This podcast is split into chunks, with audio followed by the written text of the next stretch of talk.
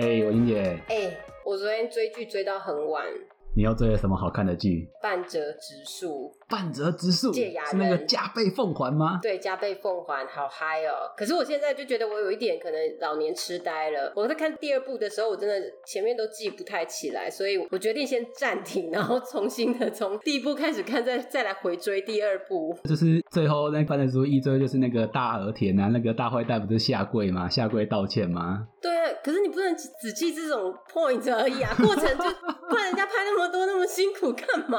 其实重点是他描述的那金融业的生活，对啦，有些讲的还蛮到位的。真的吗？因为你身处于金融业，心有戚戚焉。他讲的是讲日本金融业嘛，然后大家都是西装笔挺的嘛。啊，其实台湾金融业，除非是做柜台啦或理专，不然基本上大家要西装笔挺的机会，以现在来说是比较少一点点的，也比较多金融业要求员工要穿制服。哪一种制服？polo 衫吗？还是衬衫？像那个某绿色的银行，他们全公司穿白色衬衫，男生。是白色衬衫，绿色绿色西装裤，玉山哦，是玉山吗？对，玉山。只是说后勤单位也要穿这样？对，他们公司基本上制服的要求还蛮严格的。哇，OK OK，那你们呢？你们都穿什么？因为我算是 back office 的那工作嘛，啊，其实，在总行这边，大家基本上上班正常来说，一到四就是穿 business casual，比如男生可能基本上都是衬衫，然后西装裤，嗯，那女生不要穿的太奇装异服。基本上规范不会太多，然后礼拜五开放这种 casual day，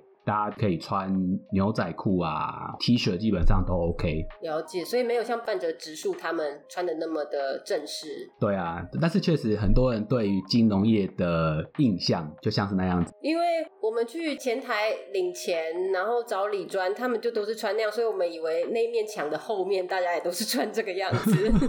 金融业其实，在台湾来说，也是我年年所得平均最高的行业之一啊。所以大家有时候会觉得，哇，金融业好像是不是个金饭碗啊？然后待遇很好啊之类的。真的耶，因为前阵子就有听众知道说你在金融业上班，所以都会问我说，好好奇要怎么样的条件才能够进入这一行。其实台湾这边金融业啊，它其实包含了一般大家印象最直接的是银行嘛，然后其实还有包含证券啊、寿险等等，都是这个行业的一个范畴。那像以我来说，比较是偏银行业比较熟悉一点。其实银行业又有在分最顶级的待遇最好，然后大家最想要进去的那个叫做 IB Investment Banking，比如说什么高盛啊、什么大摩、小摩这一种。那这种所谓的投行，它基本上都是专做所谓的投资，就大型部位的投资，或是承销一些。些国际性公司的一些 IPO，就是股票上市上柜的这种业务啊，所以除了 IB 以外，再来就是金控等级的，比如说公股的台湾金控啊，或什么兆丰金控，然后再是民营的国泰啊、富邦啊、台新啊之类的，那最后才会是一般那种纯粹都是银行的，就是有一些什么台湾汽银啊，那像一些外商，比如台湾有四大外商的银行，就是呃花旗啊、汇丰啊、渣打跟新展这些是属于纯银行等级，它就没有像金控公。公司有一些什么人寿啊、证券的这个子公司的业务啊，这是台湾的一个一般的金融业、银行业的一个大概分类啊。明白了，那所以像传统的业务有没有什么特定的条件比较容易去面试成功，然后转职到你那样子的一个 industry？其实你要说从事金融业的一些资格条件啊，如果就分两块哦，一块所谓那种传统业务，其实它没有太多所谓的学历或经历限制，那当然 prefer。一般银行都或者金融业都会希望说你至少是大学毕业啦，因为其实从事金融商品，它所需要一些基本能力会比较有。然后像最前台这种业务的理专啊，就金管会有规定说理专要有一些证照，什么信托业务员啊、投信投顾业务员等等，你要有具备四五张这个证照，然后你才可以符合这个销售金融商品的资格。但如果像是一家内勤的话，它的证照要求就会比较少一点点。如果是银行柜台。或者做总行这种企划单位，它要求的证照就比较少一点。那像内勤，其实我有听过一个很有趣的证照。如果你今天是到银行一般比较是 manager level 的话，你就要考一个金融市场常识与职业道德。你刚刚讲那些证照啊，是面试之前就要考，还是面试过了以后再去考？理专的话，是你面试之前就要考。有这种考试哦？要去哪里考？财团法人的金融研训员，他不然办这种考试，考完之后你具备这个证照，你去面试的时候，银行才会说，那我们再谈其他的东西。所以等于说，在你的履历表上面就要写清楚你有哪一些证照。对，不然基本上你可能连面试的这个机会都没有啊。刚刚讲到证照，其实，在金融业来说，有两个非常厉害，然后很少人考得到的证照。如果是寿险业的话，一个叫精算师，因为其实寿险来说，它其实牵涉到是一种长期的这种风险，跟一些投资这种所谓利率之类的一些那个 balance 嘛。所以寿险业有一个做精算师，他去算出来说公司多少的保费，它才 cover 未来发生的风险，同时又可以有一个获利。所以精算师是一个很热门，但是很少人可以考得到的一个证照。然后像银行这边来说，很热门，这叫 CFA，就是特许金融分析师。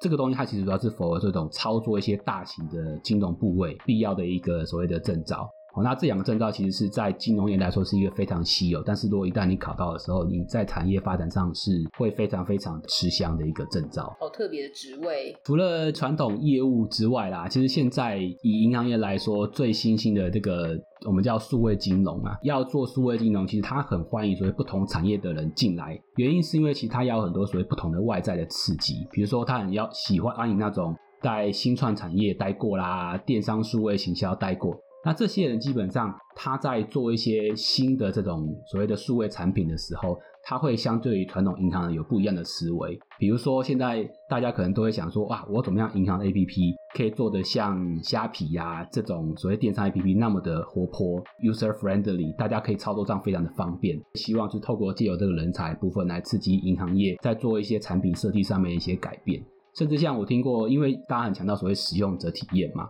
所以有很多所谓设计背景，或甚至什么听过人类学哦，就是现在大金融公司都会觉得哇，很欢迎这类人，因为这些人他们对所以人的观察会非常的细致，从中去发现一些不一样的一些 user 的 insight。这是在现在来说，银行业特别新兴技术、金融欢迎的这些人才，这些都很有趣，因为这些真的都是跟消费者贴近更多、更多的面向，然后可以去发想新的。对，哎，那如果照你这样讲的话，会不会 finance 跟 banking 内部发展来讲，是不是最有资源的？可能就是你刚刚提到的新创、电商、数位行销这一些组织啊？没错，其实你讲到重点是，现在内部最有资源，然后其实发展上面也是最好的，其实是数位。金融相关的组织，数位金融它一个小小的一个 background 是像以台湾来说，它的传统金融业务发展上面到了一个瓶颈，这个瓶颈是已经持续好几年的。台湾这边一个小小的两千三百万人，平均每三千七百个人就一家实体的分行在服务它，甚至像是 ATM 来说，台湾其实是平均每台 ATM 服务的人是八百人左右嘛，它在全世界名列前茅。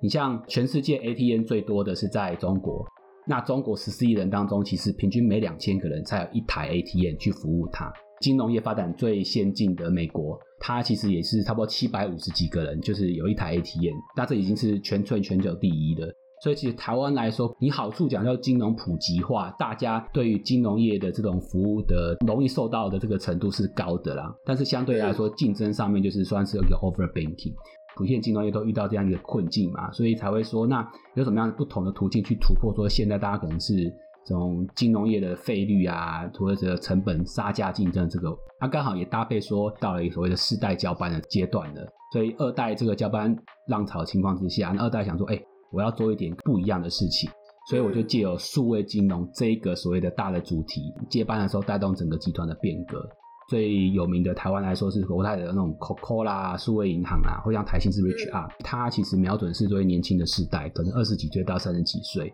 他们这些世代其实现在他来说，大家的所得收入不像是四十岁以上，就是现在银行主力获利的族群来说，它的经济比较没那么的好。那这些投资其实是需要非常非常多的成本投入的，但是因为第一个叫做有二代当做背后的大老板。然后加上这个所谓这个浪潮，哎，所以像这一些的话，它都是属于是 back end 的 supporting team，比较不会是前台。我们讲到这个数位金融，它比较多的是在总行这边要做产品的规划 back office，然后做一些企划、做产品开发。前台的话，跟数位金融的直接关系就会少一点点。他们比较辛苦是，可能我出一个新的数位 APP 出来，前台就要是负一个那种责任的 quota，说，哎，你一个月你要推十个下载人数。或者是说，今天这个客户下载，让他要用里面的某一个功能，当做是你前台的一个 KPI。有，我们每次站在柜台都会说：“哎，小姐可以借看一下你的手机吗？哎，你按一下那个，哎，那你再按一下那个，哎，你再按一下那个。”不，柜台手机给你啊，你这样子。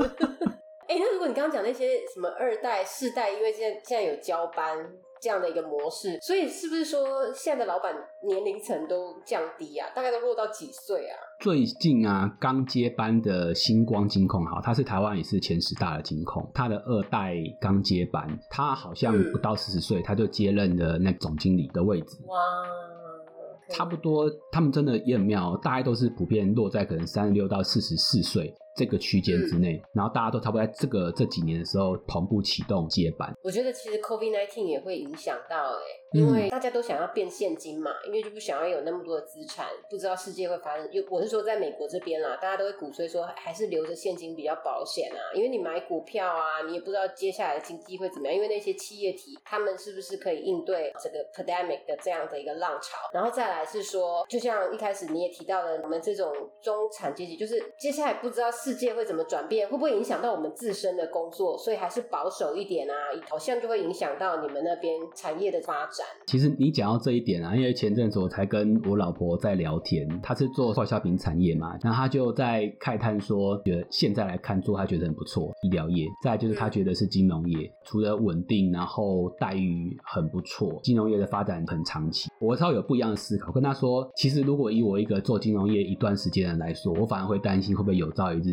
突然金融业因为人工智慧取代了你，然后全部都数位化，对，所以可能就基本上会需要非常非常少的人了。因为金融业让你说刚刚讲说低利环境嘛，COVID nineteen 冲击，然后大家都不去分行了，所以它的 potential 很有可能是会有一波大裁员。但是民生必需是硬需求，大家一定要吃，大家一定要用，它不可能是省掉的。那只要有这么多的人口存在，就是一个硬需求，所以你反而会是比较安全的。对。对我，我觉得我同意你的做法，是因为到最后，如果所有都是人工智慧取代，所有的东西都吃 data，就像你刚刚也提到了，说大家都想要知道 behavior、customer journey、UI，然后 UX，大家都在看到底消费者或者是客户，不管大大小小的 account，他们怎么用钱的，然后他们用钱调度的频率什么的，其实都不会是一个 team 说了算，因为大家都还是会 buy in analysis 出来的一个 result，然后去 drive 他接下来要做。的 promotion campaign 啊，或者是整个来年的 budget 要怎么摆放嘛，其实都是要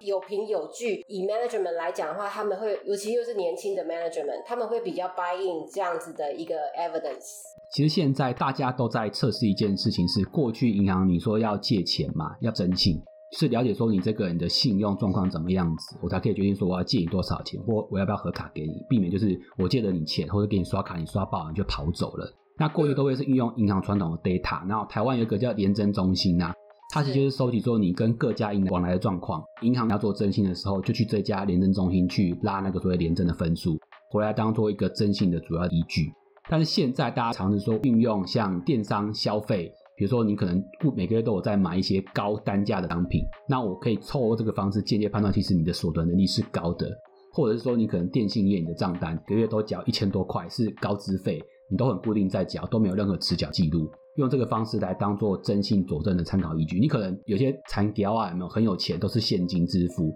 他跟某些银行的往来也没有很多，他没有信用卡。那其实这样的人，他在廉政中心的分数是低的，没有真实的反映出他的所得能力。那如果这个东西当中你征信参考依据，对于银行业来说，就会发现说，哇，这样的这客户。他是一个非常有 potential 高资产可以开发的客户，挖到金矿了。其实就是因为以前 data 都是比较单向的，或者是一一个 single set。不过我们因为有很多的行为模式存留下来的这一些数据，变成一个 cross，呃，我们现在讲的是 cross data，就是你要把那些 data 全部都 mix 起来，然后把这个 label 都贴的工工整整的，它反而会是一个比较 comprehensive 的 view。你刚刚讲，我立刻就 pop out。我妈妈她是房地产经纪嘛，那有时候买房子的人，之后，他们也是要去看对方有没有购物的能力，然后要请他拿出所得证明之类之类的。他可能会是说，啊，你有没有公司的在职证明啊，或者是你 account 的 balance 是多少钱？但产条啊，或者是他就是爸爸妈妈很有钱，但是他一份工作都没有，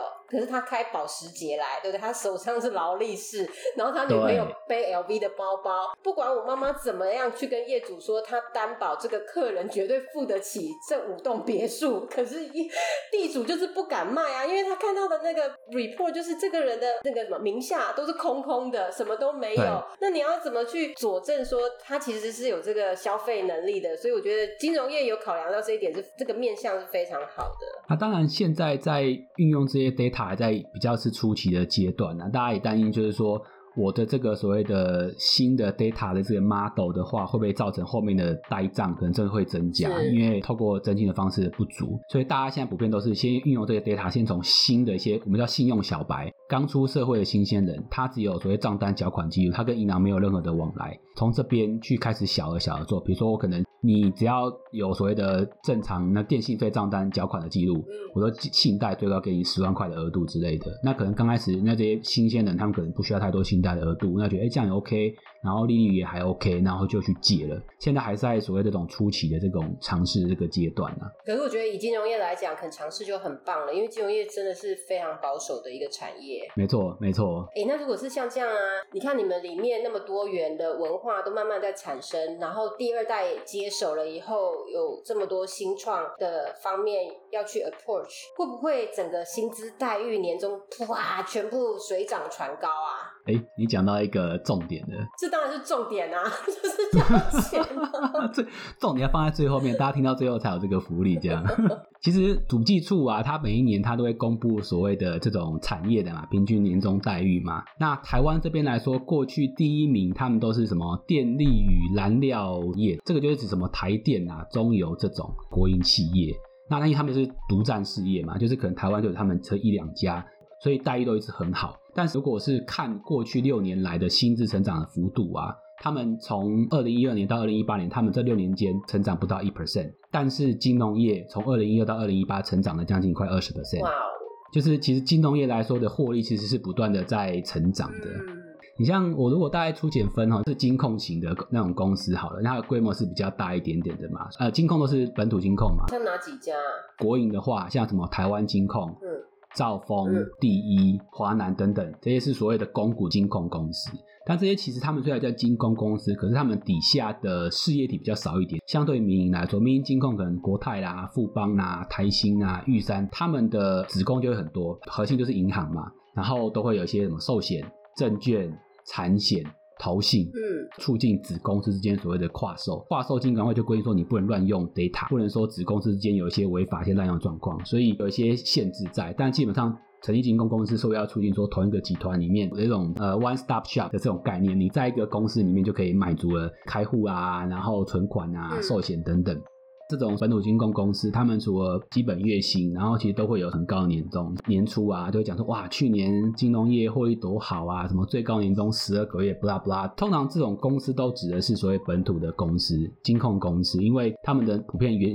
月薪就稍微相对于外商来说比较低一点，但他们年终的比例是相对高很多的。那这也是为什么，其实很多金融业来说，大家都是年终那一大包真的很大。过年后才会一波大离职潮，除了月薪年终，然后还有一个银行业独有的一个叫职员的优惠存款，过去来说可能就可以到个六 percent，你说现在一般活存可能就零点几 percent，差好多哦，可以到六 percent。那这六 percent 它是会当然会有一定额度的限制啊，比如一般可能都四十八万啊之类的。四十八万 要放四十八万才有到六 percent 的意思吗？还是最高可以放到四十八万？最高可以放到四十八万。新鲜人呐，他刚开始他没有什么存款，对不对？他在进来银行之后，他就跟公司借钱，然后放在这里面。为什么？因为信贷，比如可能是两趴三趴，但是公司给他是六趴利率，所以他中间还可以赚三趴。很聪明，不愧是年轻人。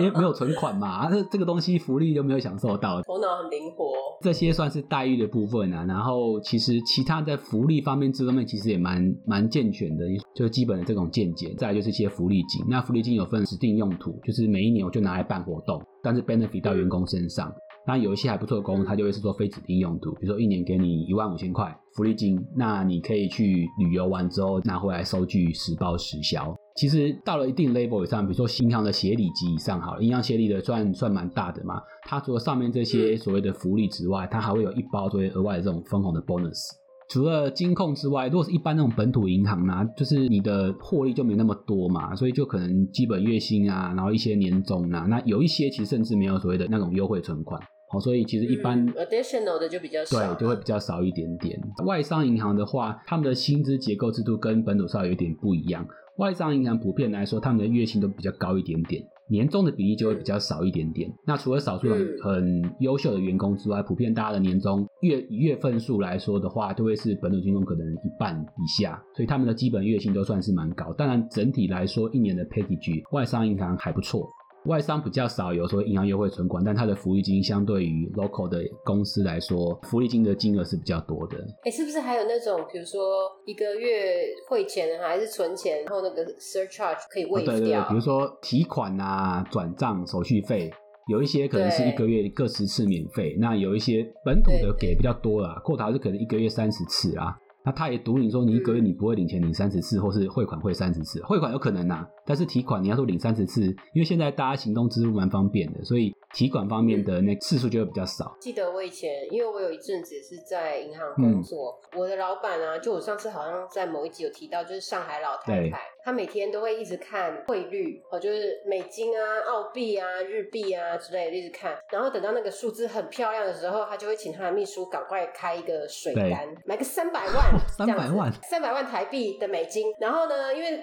坐在办公室的人每天都很闲嘛，他就每天一直在看那个上上下下的那个图，然后过一会就是又把他叫进去说，赶快把那三百万拿出来，然后再换成台币。就他每天都在玩这个汇率的游戏，中间就可以赚个一万块啊，然后就觉得今天又有零用钱了，这样我就觉得哇，在金融界工作的人对 number 真的是非常的 sensitive。对。其实你刚刚讲那个老太太，她会换这个汇率，是因为银行业还有一个福利啦。因为换汇不是到银行换汇都会有所谓的价差嘛，就是你买进跟卖出的那种价差。但是银行员工那种价差会比较少一点，所以你就可以从这个少一点的这种价差当中去获利。但是本一定要很大，就像老太太她是几百万在换的，她才会有赚到几千块。你说一般的，你说几十万去换，可能恐怕就赚了一个便当钱五十块、一百块之类的。对。有我们，我们就是因为看他这样玩啊，然后我们 team 的几个同事就说，哎，不然我们是不是也应该轮流？比如这个礼拜就阿 J 你来看盘，然后只要可以的话，我们就集资，有没有？然后赶快去买。我们那个年代就是已经可以在网络上换汇了啦，所以就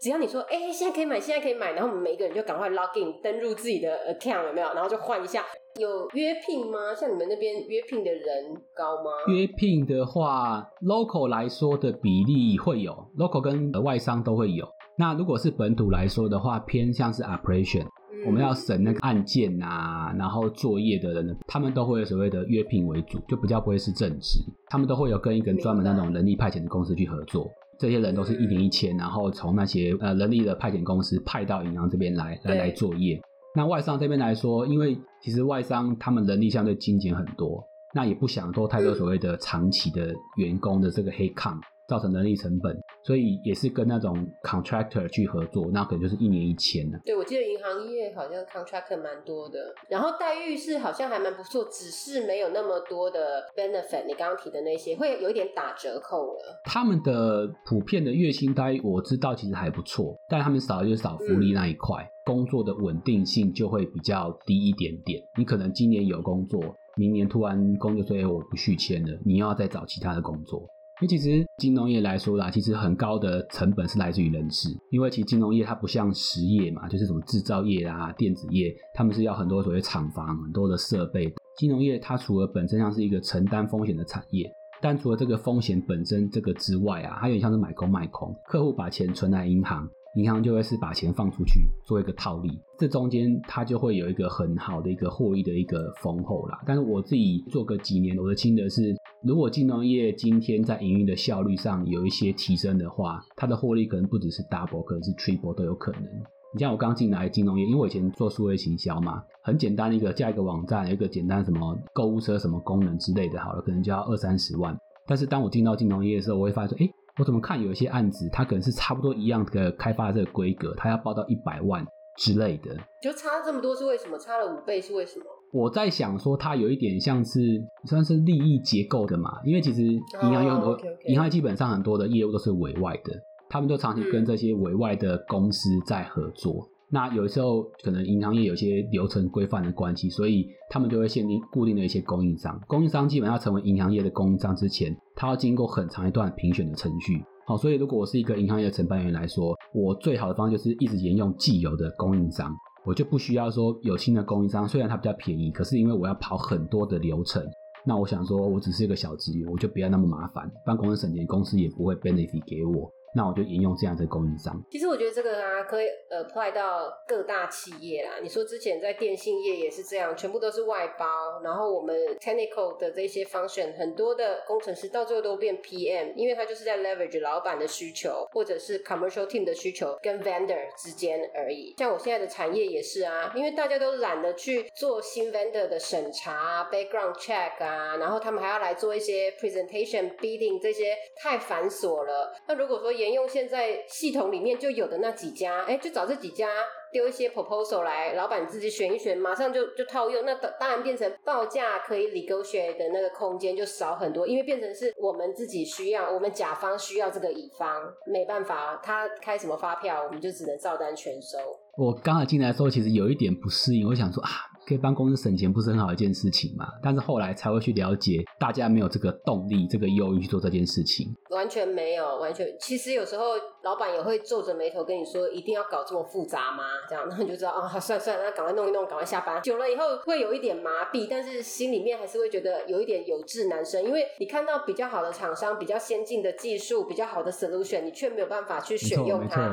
像这个的话，在新创公司或者是 size 小一点的公司，马上咻咻咻，哎，直接就。拍案决议了，可是大企业多的话，其实是很难的。你要说我们的力量，甚至是就算老板支持我们，跨部门也不一定愿意配合啊。因为大家都是想要便宜行事，不要找麻烦，所以只能打开系统，然后选已经惯用的 vendor。对啊，我进到金融业，我就第一次所谓的写有千层，层层上报，层层要去盖章嘛。我请个钱啊，或是什么一般例行要买的，我就要跑两个月的流程。这两个月流程好久，要走十几个关卡，越上面的关卡你就越不能够马上去催，因为他可能是协理呀、副总之类的。如果你吹一下，他的秘书就会说：“你这才丢过来七天而已，你在吹什么？其他的工人都两个礼拜了。”就是副总平均就签两个礼拜，你不要再催了。所以我可能前一份签了都要两个月，好可怕的久哦，所以才会这样啊，就变成速度慢，改革的路就遥遥无期。对啊，对啊。不过就整体来说，其实金融业普遍对于未来危机意识是有相对过去来说是有强很多的啦。台湾做的获利还是很好，像今年上半年虽然 COVID nineteen 有一个很大冲击嘛，但是从三月底开始，你说全球的各央行都有大放水，然后让货币填充基本经济的一些是不足的地方。当然就是趁这一波 COVID nineteen 的时候，大家要开始适应一些不一样的工作的模式啊。就你在讨论很多说，未来如果金融业大家都要在家里办公的话，我要怎么样应应这样子一工作的模式？或哪些人他就不管怎么样不能够在家里工作，因为可能有一些客户资料、一些敏感性资讯的一些问题，大家就现在都在讨论这些 plan for future。今天先聊了一些，其实就是台湾金融业观察，分享给大家。好多笔记哦，就是听完了以后，好像觉得要再重听一次，可能要重听才知道你在讲什么，